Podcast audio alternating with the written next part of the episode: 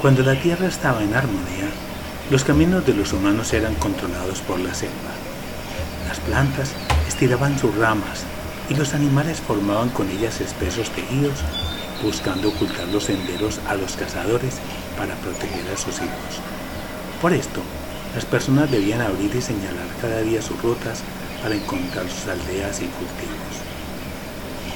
Un día, un humano sacó el fuego sagrado de la gran maloca y quemó un pedazo de selva. En la herida refulgieron los metales que dan vida a los árboles y a las plantas. Sus compañeros los vieron con codicia y buscándolos rompieron la jungla. Sin la energía de los metales, las plantas no se estiraron y sin ellas los animales no taparon las heridas de la tierra y así finalmente no pudieron encontrar los caminos hacia sus guaridas, dejando morir de hambre a sus hijos.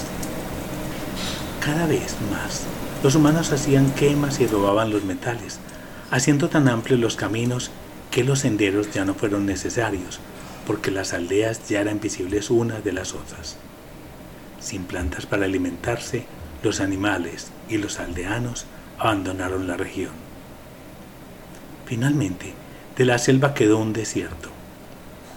Algunos animales fueron encerrados por grupos en galpones y zoológicos. Las plantas aprisionadas por clases en parcelas para que no reconstruyeran las selvas. Y los humanos se encarcelaron a sí mismos en grandes ciudades.